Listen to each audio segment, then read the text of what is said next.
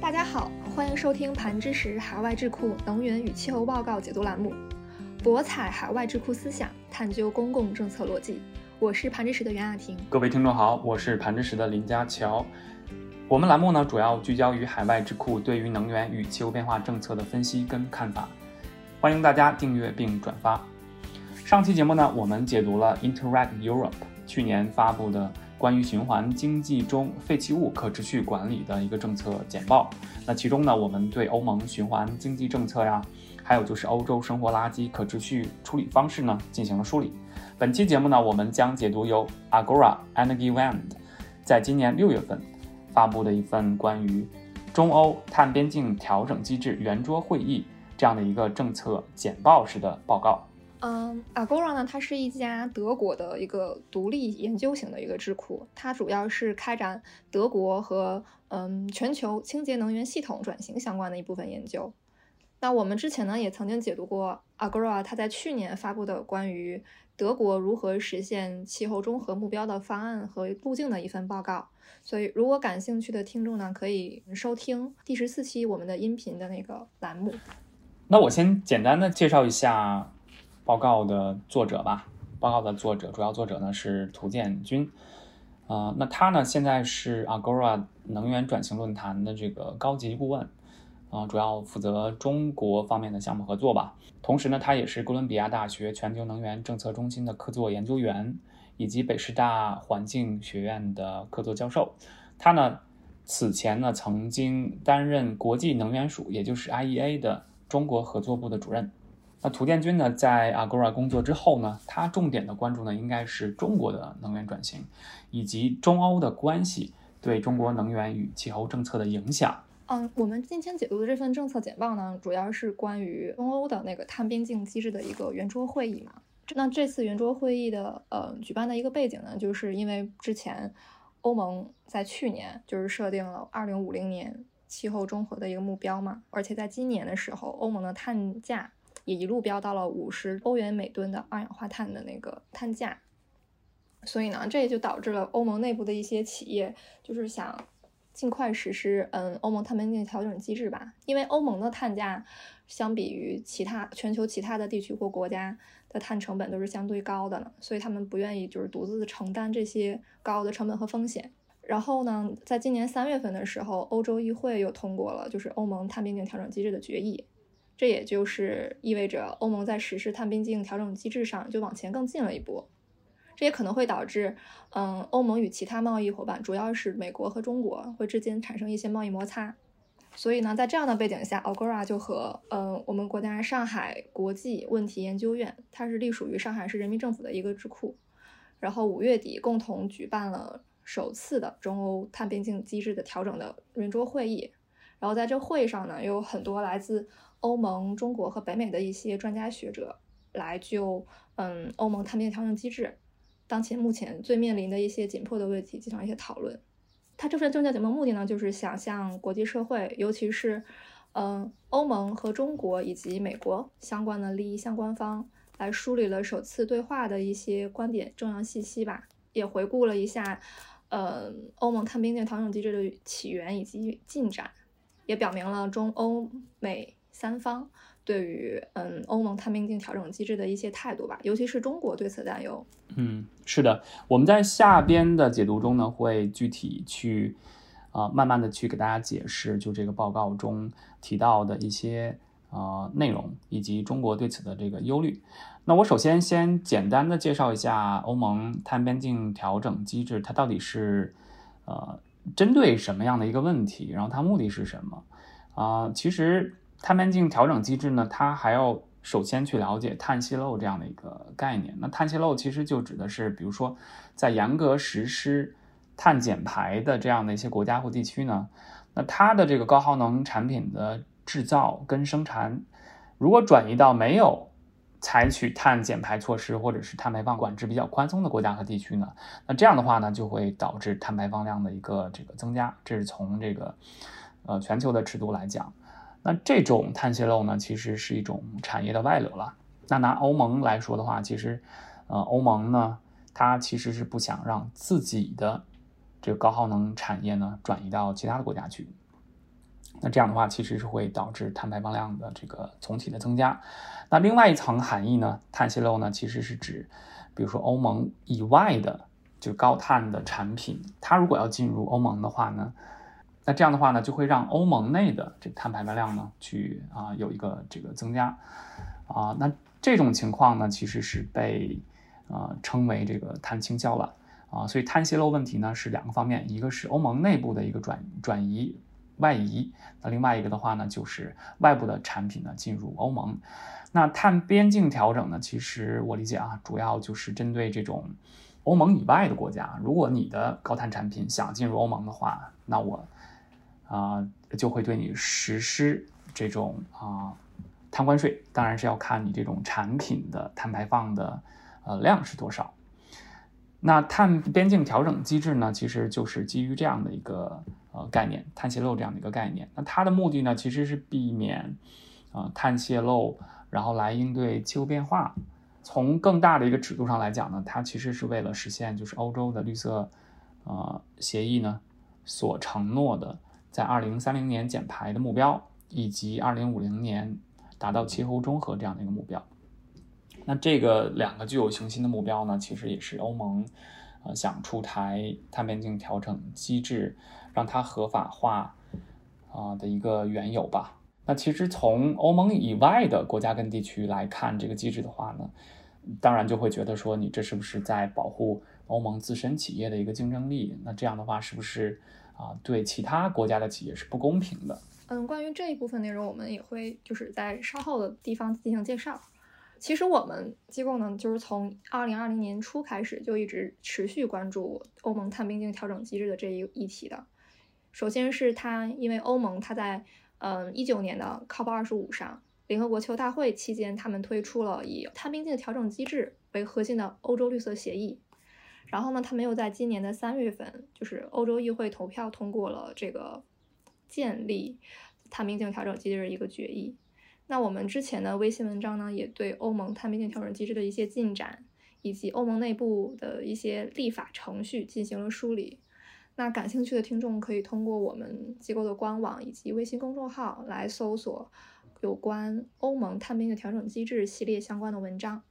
嗯，再说回来，欧盟碳边境调整机制的最新进展吧。上周的话，就是欧盟的碳市场改革的一个草案是流出了，里面是有提到了关于碳边境调整机制的相关内容。但是我们在这里先不过多进行评论吧，因为这还不是正式的立法草案。正式的立法草案将在七月十四号，嗯，欧盟委员会将提交有关碳边境调整机制的法案。然后提案的内容呢，主要就是包括碳边境调整机制的一些具体的形式，然后覆盖的一些产品的范围和，嗯，碳边境调整机制产生的收入的使用的问题。那等正式的草案发布以后。我们后续也会持续的跟进这一题，并发布系列的微信文章或者是音频，来为大家带来最新的见解。还有一个问题就是关于，嗯，何时就是欧盟什么时候才能正式开始实施碳边境调整机制？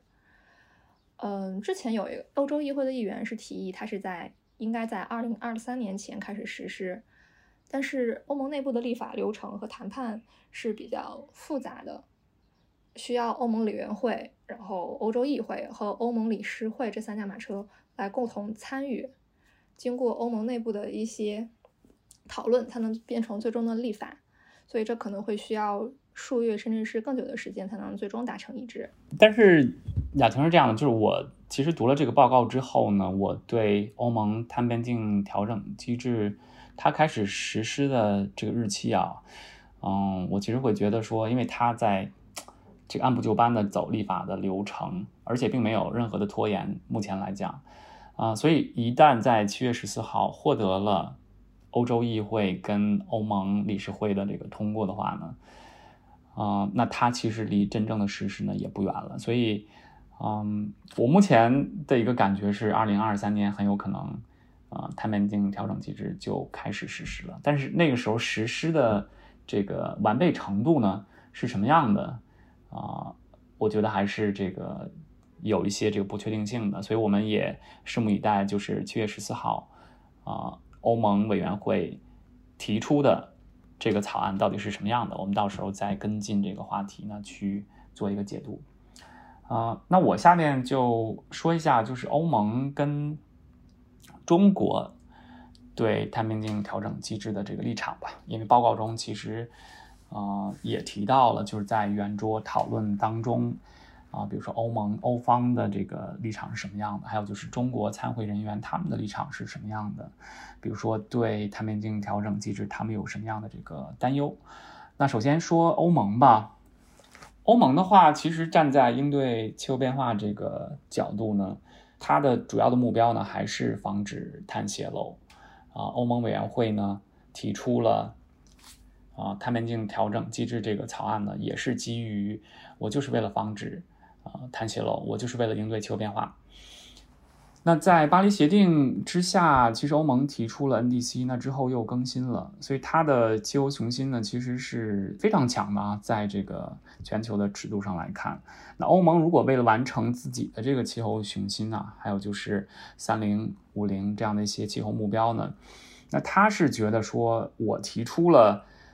碳边境调整机制，我为了满足我的气候雄心，那这个是完全符合巴黎协定的要求的。所以这是欧盟的立场了。那同时呢，欧盟也认为呢，目前所在提的这个碳边境调整机制呢，跟 WTO 的规则呢也是兼容的，并没有试图歧视非欧盟的产品。那这个是欧盟的立场了。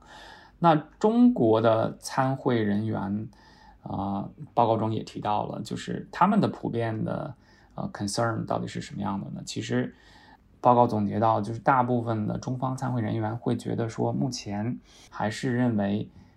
碳边境调整机制呢是一个这个具有贸易保护色彩的这样的一个政策。他们的主要担忧其实是觉得碳边境调整机制呢会迫使非欧盟国家提出更有雄心的 NDC。但是呢，有的发展中国家呢其实不应该跟发达国家呢呃相提并论，因为经济发展程度不一样，对吧？因为啊，工业化的阶段也不一样，所以啊，认为就是发展中国家与发达国家做出同等的气候贡献呢，这样其实是啊不公平的，也有违于共同但有区别的责任，也就是 CBDR 这样的一个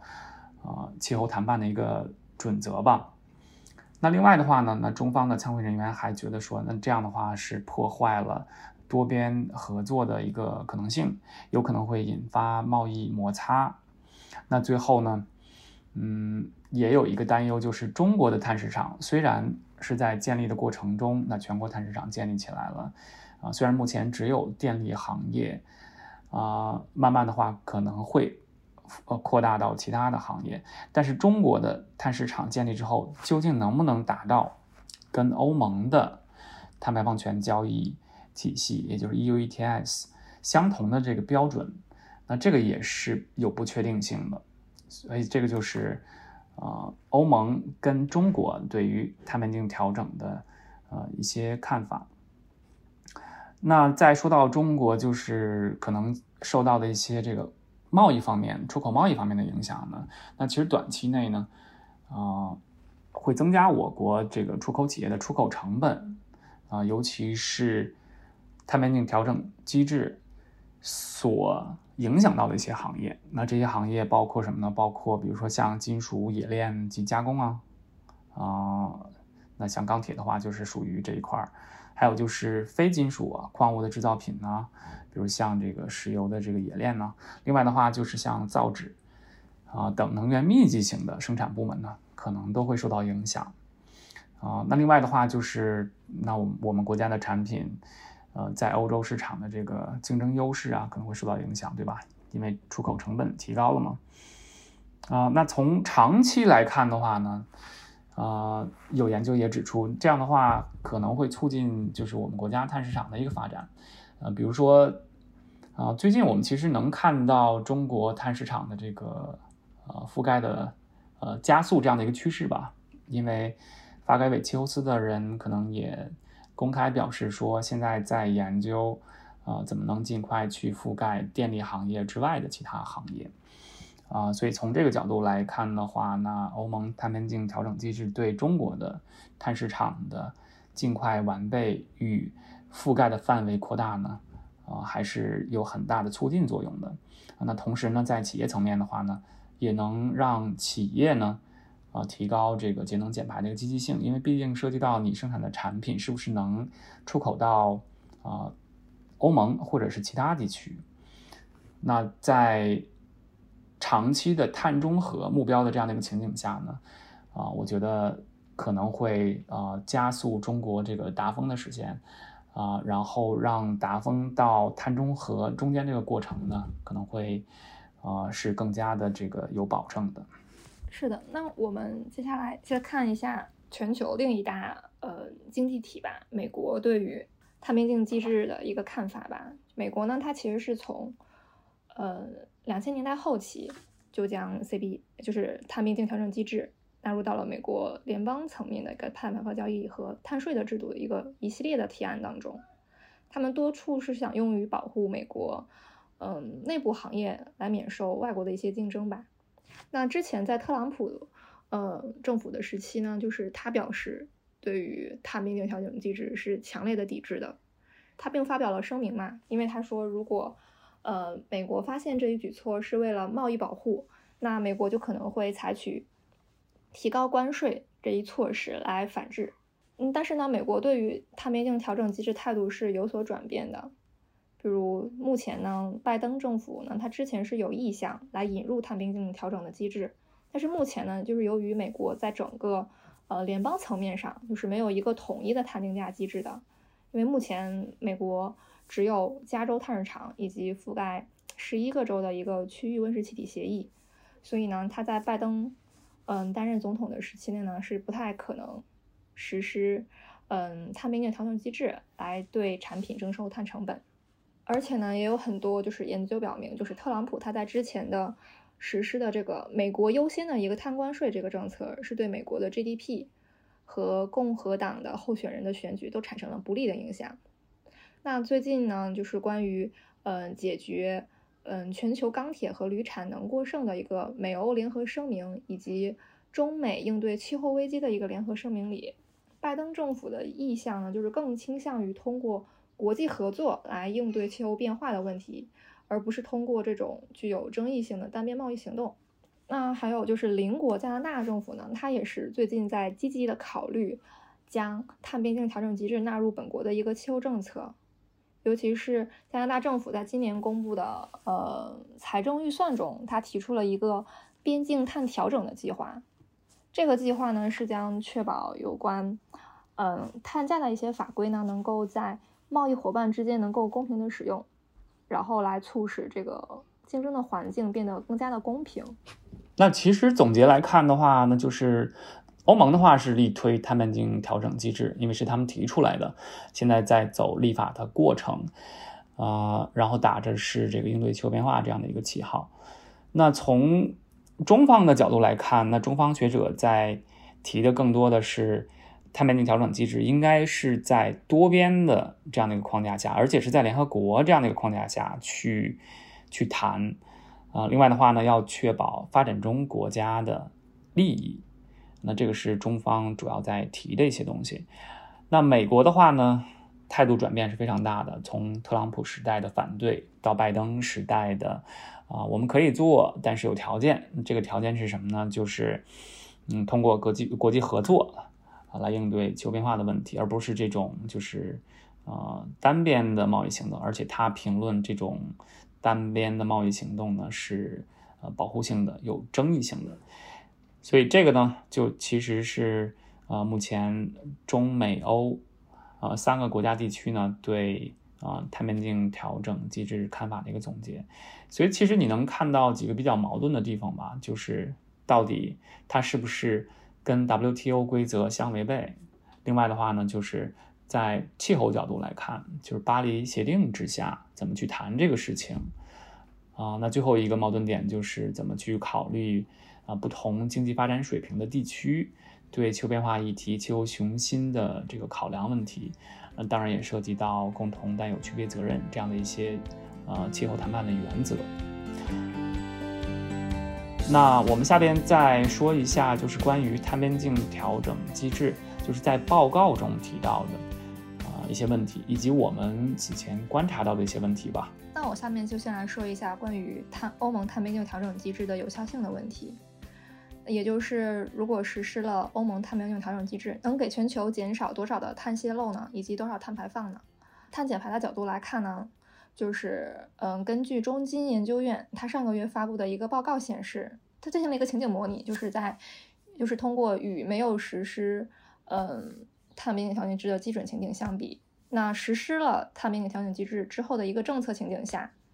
碳边境调整机制它是能够帮助欧盟减少一亿吨的碳排放，并且减少零点九亿吨的碳泄漏。那在全球层面上呢，就是它能促进全球碳排放下降百分之零点三。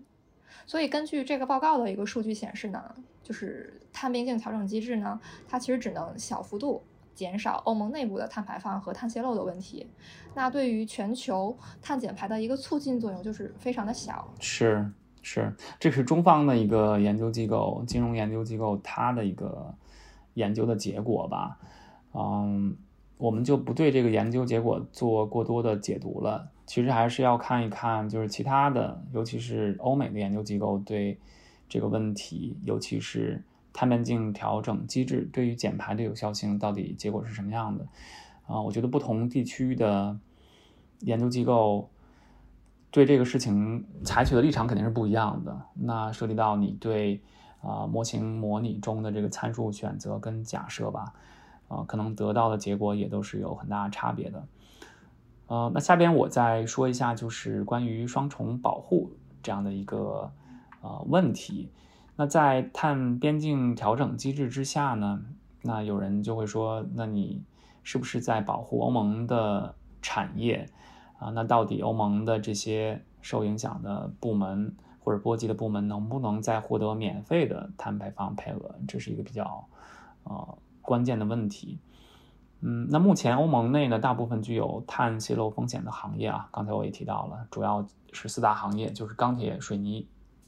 啊炼油。以及造纸行业，那这四大行业呢，目前其实是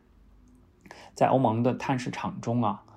啊，还是获得相相当多比例的这个免费配额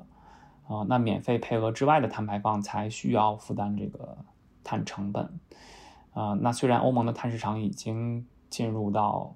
呃第四阶段了，那中间呢也有很多的这个改革，比如说。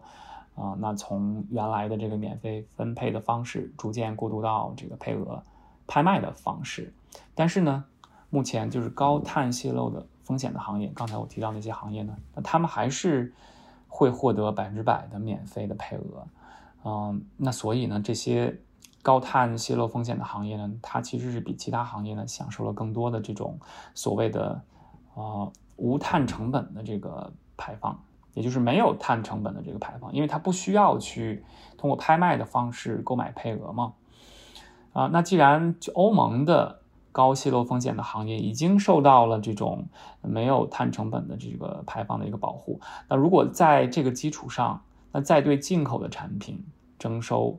啊碳税，那这样的话是不是会让欧盟的企业得到了这个双重的保护呢？那这个从国际贸易的这个角度来讲，是不是一个？啊，所谓的一个这个贸易保护，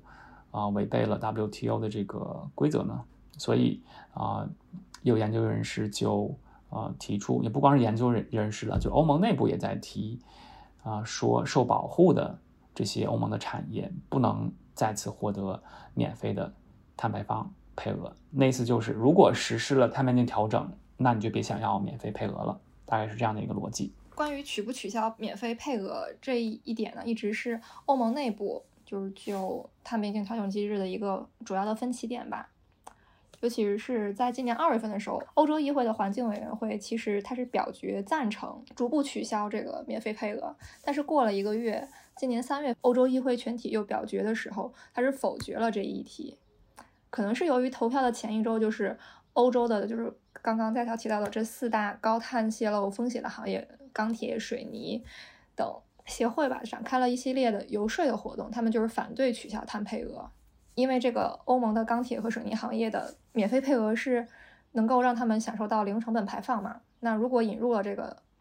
碳边境调整机制的话，它只能可能会进降低进口产品的有竞争优势。但是呢，在前几天就是欧盟碳市场改革的立法草案的流出那个版本里面，它表示的是，如果就是受嗯碳边境调节机制保护的欧盟产业，它将不会再获得免费的碳配额。但是这一切还是有变数的，因为在七月十四号，欧盟委员会才会正式发布关于欧盟碳市场改革的立立法草案，所以到时候可能会对此有些调整，或者是呃立法草案它还需要很长时间的立法程序才能确定，所以最终的嗯关于是否取消免费配额，我们还是不能下定论。对，这其中其实也体现了就是不同的利益相关方的一个诉求的一个博弈吧。所以我就帮大家再回顾一下，就是不同的相关方，他对碳边境调整机制，就是在欧盟内的啊，它究竟是采取什么样的一个这个立场？比如说它的诉求到底是什么？那首先来看欧盟委员会吧，它是提案者，那它呢目标很明确，那就是为了提一个这种呃防止碳泄漏、提高气候雄心的这样的一个啊提案。但是你要是看到这个欧盟的成员国，那他的小算盘打的就精了。那有一些成员国的话，他可能想借助欧盟的碳边境调整机制呢，啊，那获取一些收入，然后这个收入呢可以补贴到自己国家的这个预算当中，啊，那再说到这些国家的这个行业吧，那不同的行业集团呢，行业利益团体呢，那它其实是考虑到自身的行业协会。呃，下属的这些企业，那他是会考虑说，我是不是能，啊，让我自己的产品更有竞争力，啊，我是不是能获得更多更多的免费配额，同时对啊这个欧盟外的产品进入欧盟呢，啊，那采取一个这个碳税，这样的话呢，会提高自己的产品的这个竞争力，那这个是行业的一个角度。那另外的话，报告中其实也提到了，就是像法国的话呢，那它其实是用碳边境调整机制呢作为啊某一些这个政客的这种政治陈述的一个呃话语，所以其实你能看到，就是欧盟内部的话呢，那对于碳边境调整机制呢也是有不同的目的跟诉求的啊。那我们说了这个诉求以及双重保护之后呢，我们是不是要看一看，就是呃。欧盟通过碳边境调整机制，那收上来的这些税，那怎么去利用这些税？目前呢，就是欧盟委员会预计，如果实施了碳边境调整机制呢，它将会每年产生呃五十亿到一百四十亿欧元之间的一些收入。那从目前情况来看呢，就是嗯，碳边境调整机制产生的收入呢，将会支付碳边境调整机制运营和维护成本。那其他的一些收入呢，将会支付给。欧盟的预算，但目前呢，欧盟委员会没有，就是没有文件表明，就是最终这部分的收入将最终用于何处。所以这也能体现出来，就是不同意相关方对这个预算的这个考虑，可能是在打自己的这个小算盘嘛。我刚才提到的，那有一些国家，他可能会觉得说，那这个预算是不是用在我疫情之后的这个复苏呢，会更合理一些呢？是的。但是呢，也有可能就是它可能会用于欧盟成员国它自身的一个经济发展，并非用于就是那种各个成员国的，嗯，国内的绿色低碳的一些发展吧。所以这也是目前关于嗯欧盟碳边境调整机制就是全球比较一个争议的一个问题。所以这也是等七月十四号这个正式的法案。就是发布的时候，我们才知道。另外的话，就是这个收入能不能用到其他的国家，就是欧盟之外的不发达的国家，或者是为啊一些这个尚在发展中的国家提供啊碳边境调整的这个豁免，所以这个也是啊很有很大的不确定性的。我觉得这个是就是可能会在这个啊多边的谈判之下，尤其是像。呃，年底的联合国气候变化大会 COP 二十六，这个其中应该会